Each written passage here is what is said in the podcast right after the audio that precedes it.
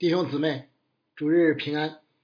圣灵已经引导教会完成了向外邦宣教的各项准备工作，呼召并锤炼了外邦人的使徒，开启了外邦人进入教会的大门，预备好了外邦宣教的基地或母教会，组成了宣教的核心同工团队。教会爱手正式拆派，现在该是出发宣教的时候了。于是。教会历史上第一支外邦宣教团队，带着教会的祝福与期待，踏上了教会拓展的征程。呃，路加再次强调，他们是被圣灵差遣的，就如《使徒行传》中一再提及，同时为历史历代教会各样圣功所印证的。任何圣功都必定是本于他，依靠他。归于他，也因此必须将荣耀归给他，直到永远。今天正道经文所记载的外邦宣教团队的首次形成，可以用工厂、征战与工人这三个关键词加以概括。分享之前，我们先一同来祷告。天父，感谢你启示了你的话语。叫我们可以查验何为你善良、纯全、可喜悦的旨意。以下的时间，恭敬的仰望，交托在主的手中。求主将那赐人智慧和启示的灵大大的赏给我们，开启我们，光照我们，好叫我们看出你话语当中的奇妙。主啊，求你借着这段经文，向今天的我们说话，听我们的祷告，悦纳我们在各处的敬拜。奉主耶稣基督的名，阿门。那我们先来看工厂。首次宣教旅程的第一站应该去往哪里？他们选择了塞浦路斯，呃，古译那个居比路哈，是地中海上的第一大岛。这里离安提阿不远，交通便利，从稍东边的溪流基乘船可以直接抵达。岛上有不少犹太人和犹太会堂，方便开展工作。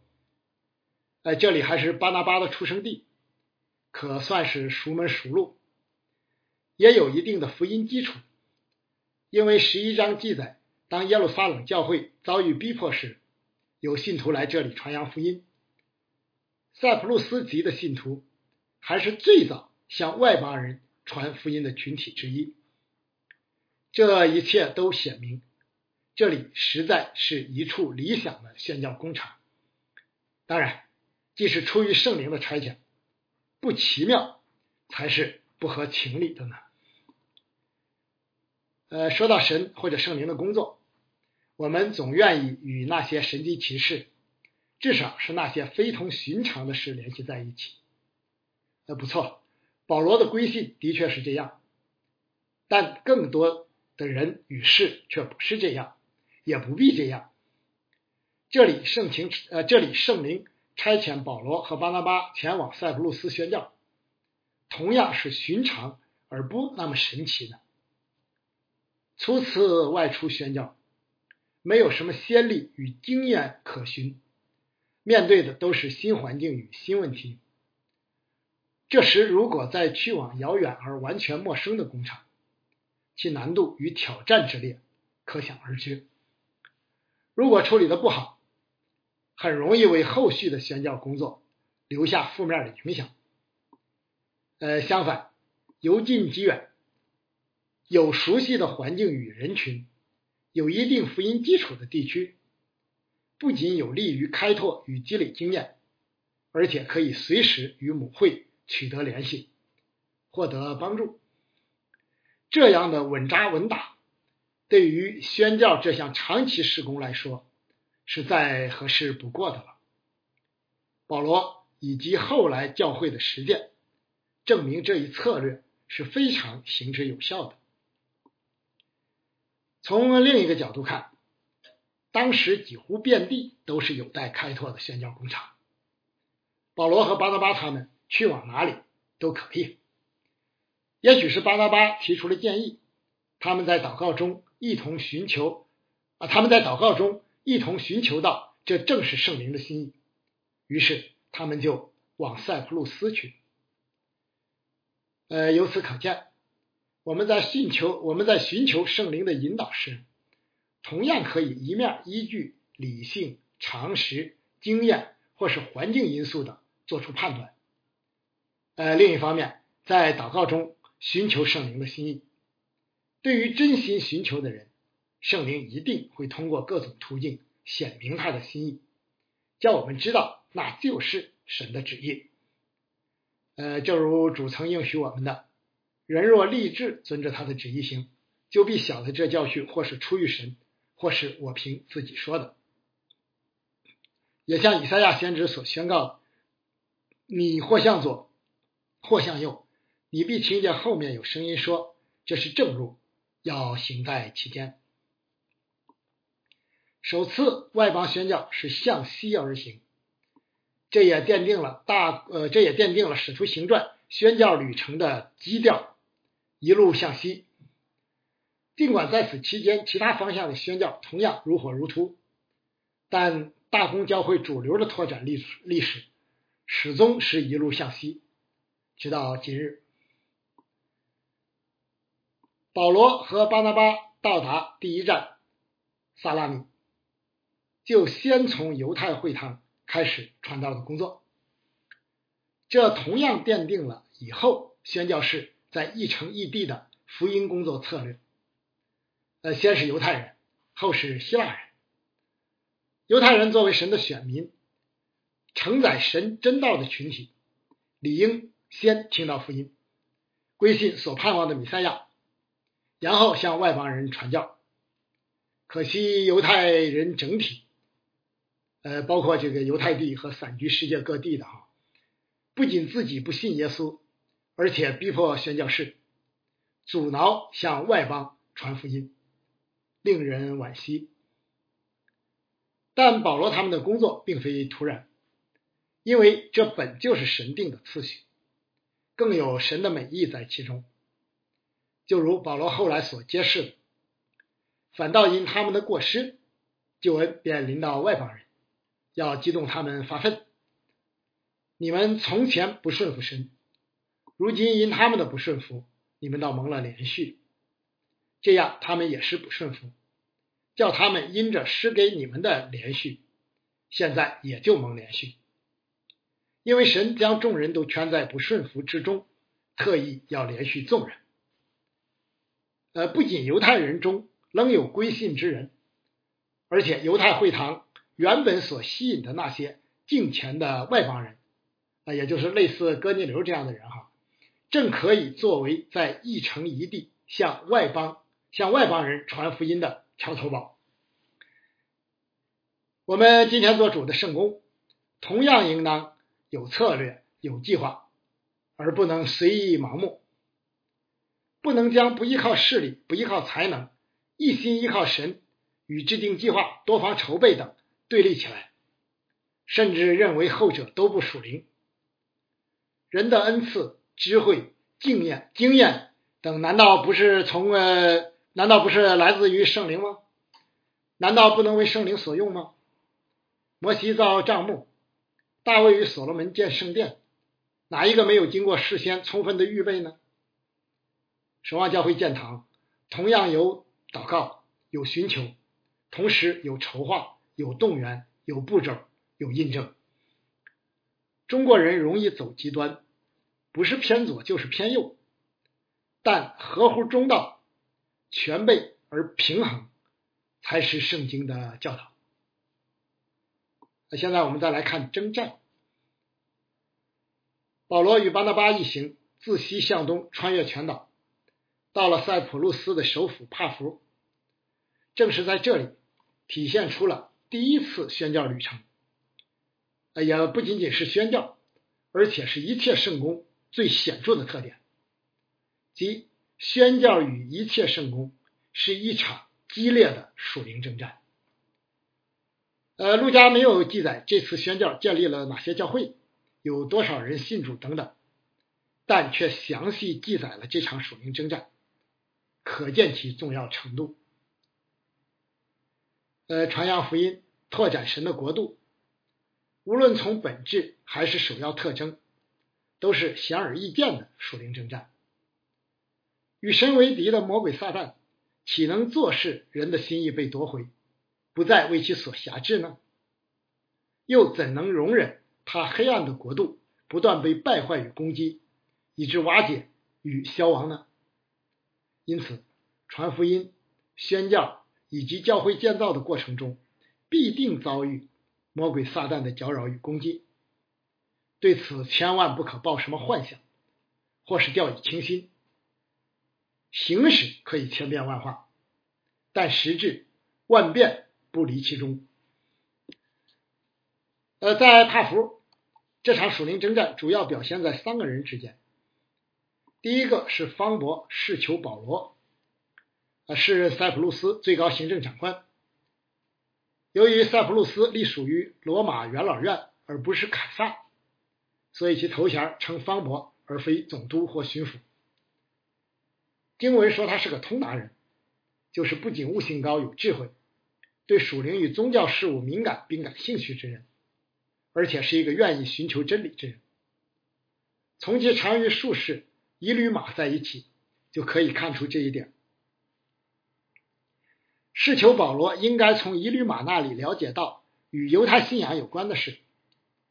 现在听见保罗与巴拿巴来此宣讲福音，非常感兴趣。于是请了两位使徒来，要听神的真道。可见在这场属灵征战中，他既是战争爆发的爆，他既是战争爆发的导火线，又是敌对双方争夺的目标。呃，第二个人是术士以吕马，犹太名字叫巴耶稣，就是耶稣之子的意思。但这个人不仅没有因此而归信主耶稣。反而成为抵挡主耶稣的仇敌，魔鬼撒旦的差役。这人倚靠行法术蒙骗人，与撒玛利亚行邪术的西门，以及呃以弗所念咒赶鬼的犹太人是一路货色。呃，看来这一驴马还很会忽悠，以致获得方伯试求保罗的青睐。按理说，犹太人不应该干这些勾当。因为这是律法严厉禁止的，但人的罪性却常使一些人为了满足私欲而胆大妄为，从而藐视神，无视神的诫命。呃，不要以为这事儿不会发生在我们自己身上。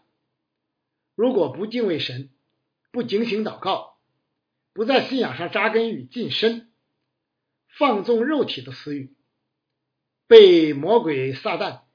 吞吃，甚至成为其呃爪牙，怕是迟早的事儿。方博请使徒来宣讲真道一事，令一驴马大为紧张，急忙出面抵挡。作为撒旦的猜疑，他在属灵上一定会与真使徒为敌；作为在方伯面前得宠的术士，他同样会与使徒作对。以便保住自己的地位和利益。呃，伊吕马这次虽然大败，但千万不要以为属灵征战一次得胜就能永远得胜。这场征战贯穿圣公的全过程，也贯穿基督徒的一生。即便这个以驴马退去，另一个以驴马迟早也会来的，因为他们背后的魔鬼撒旦依旧。猖狂狡猾异常，残暴狠毒难防。为此，主耶稣告诫门徒，总要警醒祷告，免得入了迷惑。呃，是否经历属灵征战？是否有撒旦的猜疑？呃，是否有撒旦的差役前来搅扰和攻击？是检验你手头的工作是否出于主耶稣与圣灵的重要标志之一。也常可作为检视生命状态的途径。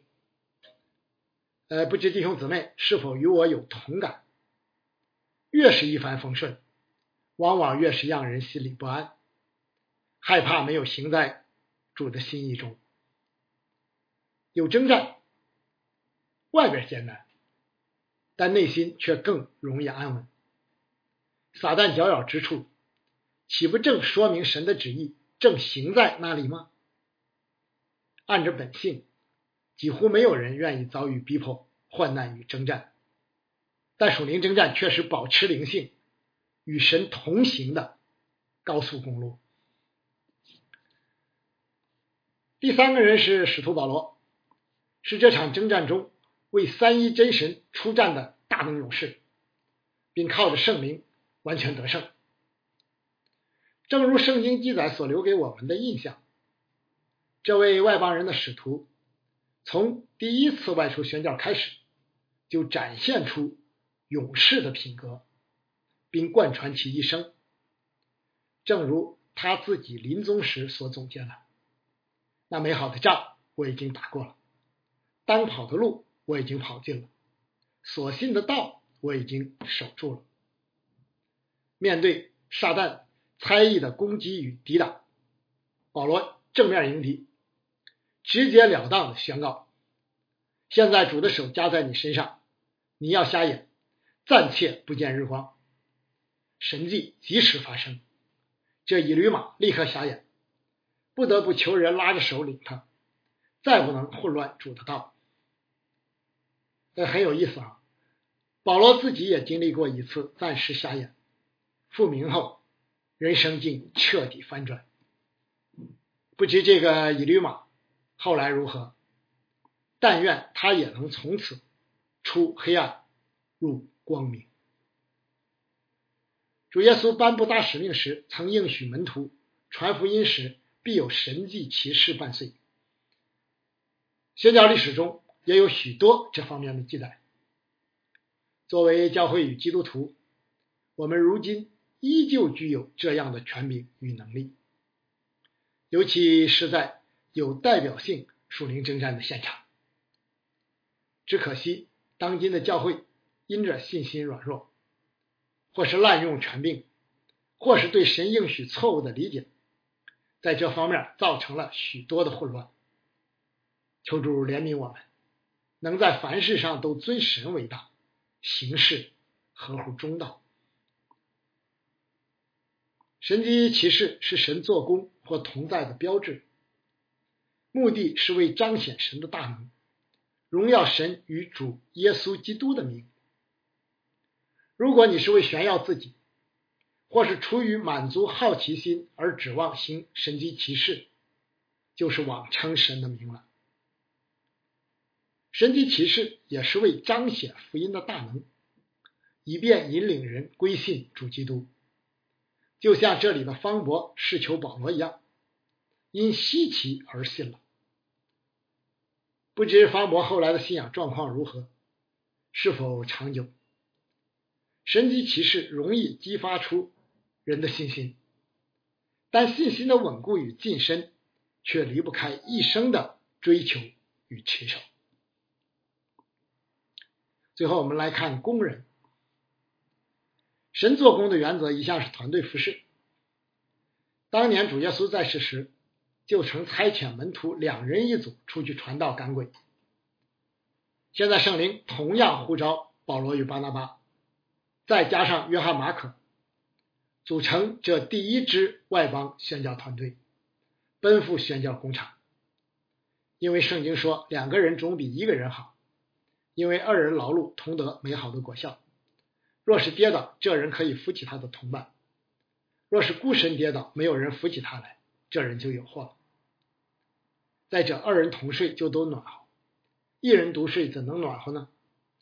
有人攻胜孤身一人，若有二人便能抵挡。三股合成的绳子不容易折断。摩西律法也规定，见证至少要两三个人方为有效。单打独斗，就像谭森那样，从来都不是神的心意。也难成大事，因此，作为教会领袖或事工负责人，应当尽可能组成同工团队，分工协作，共同服侍。作为参与的工人，则应当具备协作意识，主动与同其他同工配搭，保证圣公的顺利进行。呃，第一支外邦宣教团队的核心显然是保罗与巴拿巴。出发时以巴拿巴为领袖，这虽是一支胆小精干的小分队，但却能不辱宣教的使命。从九节开始，路加将保罗列在巴拿巴之前，成为后续宣教旅程的主导者，并且不再使用其。犹太的名称，也不再使用其犹太人的名称扫罗。这不仅是因为在外邦呃传道，拉丁名字更容易被人接受，更是要体现保罗才是蒙特别呼召的外邦人的使徒，主的托付在他身上。呃，不仅如此，保罗还是生来的罗马人，精通希腊语。贯通犹太与希腊的学问，性格刚强，属于典型的开拓型人才。还有谁比保罗更适合做外邦人的使徒呢？主的拣选不错，主的预备不缺乏，荣耀归主名啊！团队中还有一位年轻的童工约翰马可，就是马可福音的作者。人们普遍认为。马可福音十四章记载的那位在主耶稣被拿现场赤身逃走的年轻人，正是他自己。马可是巴拿巴的表弟，跟随巴拿巴和保罗从耶路从耶路撒冷来到安提阿服侍，现在又和他们一起外出宣教。呃，马可的家庭可能比较富有，教会传统上认为主耶稣与门徒最后的晚餐就在他们家楼上。后来那里也成为门徒们聚会祷告的地方。像马可这样年轻、富有的人愿意加入宣教的行列，或是参与其他圣公，是非常值得肯定，也是令人欣喜的。不仅是宣教事工，也包括教会各样的圣工，都不是几个人在短期内就可以独自完成的，却是需要一代又一代的童工。薪火相传，年轻童工的参与，对于维持圣工的持续有效是必不可少的。呃，年轻的童工可以在这样团队服饰中的，在可以在这样团队服饰的过程中，学习到许多有益的东西，不断成长与成熟，从而担负更多的责任。呃，年长的童工则可以在同样的服饰过程中传授经验。帮助年轻人成长，以致自己可以安心退出或去往新的工厂。因此，有更多年轻工人兴起并加入服饰，是关乎教会与圣公未来的大事，是教会领袖需要多加留心的。这也是守望教会目前比较欠缺的。我们的童工团队确实比较稳定，但已开始老化，急需补充。新鲜的血液，让我们一同恳切祈求庄稼的主差派或在我们中间兴起年轻的工人，尤其是年轻的弟兄。但马可这次的表现多少有些令人遗憾，没能善始善终。当保罗和的巴拿巴离开塞浦路斯，到达庞菲利亚，呃，就是在今天土耳其的小亚细亚哈。的时候，马可却离开他们，独自回耶路撒冷去了。这事显然给保罗留下了深刻的印象，以致在第二次宣教旅行时拒绝马可加入，最终与巴拿巴不欢而散。圣经没有记载马可为什么离开，我猜主要的原因无非来自内在与外在两个方面。内在方面在于没有预备好长期吃苦耐劳。